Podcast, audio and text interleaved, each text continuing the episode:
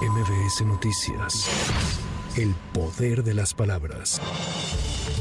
Al iniciar la conferencia matutina, el presidente López Obrador reveló que abrió una cuenta en la plataforma TikTok y ofreció una disculpa a la diputada trans Salma Nuévalo, luego de que ayer el jefe del Ejecutivo Federal dijo que era un hombre vestida de mujer. Quiero iniciar en TikTok ofreciendo una disculpa a una compañera que se identifica como mujer y que yo ayer hablé de que era un hombre vestida de mujer. Yo soy muy respetuoso y creo en la libertad y la gente debe de asumirse, cualquier persona, como se identifique.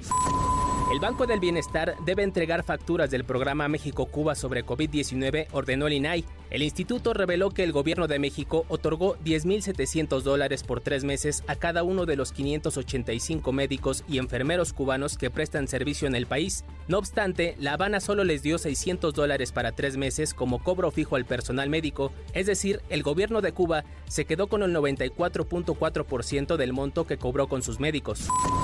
Esta mañana se reportó el hallazgo de nueve cuerpos sin vida cerca de un ducto de Pemex en el municipio de San Juan del Río Querétaro. El secretario de Seguridad Municipal, Ángel Rangel Nieves, confirmó que tras los recorridos de elementos de la Sedena, se localizaron varios cuerpos y dos vehículos con placas del estado de Hidalgo. El día de hoy, en las primeras horas, fuimos notificados por personal de la Secretaría de la Defensa Nacional, de lo que es el séptimo regimiento aquí en la llave, que durante sus recorridos que llevan a cabo de manera coordinada con Seguridad Física de Pemex sobre la línea de conducción de ductos, se tuvo a la vista varios cuerpos sin signos vitales, así como dos vehículos. Y al acudir al reporte se pudo verificar que se trata de nueve cuerpos de personas del sexo masculino, las cuales ya no contaban con signos vitales, por lo que inmediatamente se le notifica a la Fiscalía para llevar a cabo las primeras diligencias.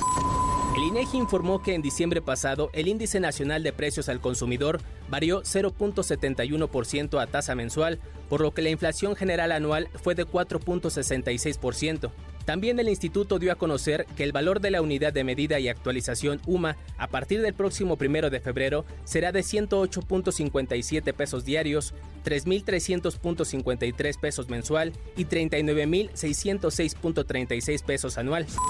El presidente de Ecuador, Daniel Noboa, decretó estado de excepción para que las fuerzas militares y policiales puedan intervenir en el control de las cárceles a nivel nacional, medida que incluye la declaración de toque de queda durante las noches por 60 días, esto luego de que se reportaran amotinamientos de delincuentes en al menos seis cárceles del país y la presunta fuga de El Fito, líder criminal de los choneros.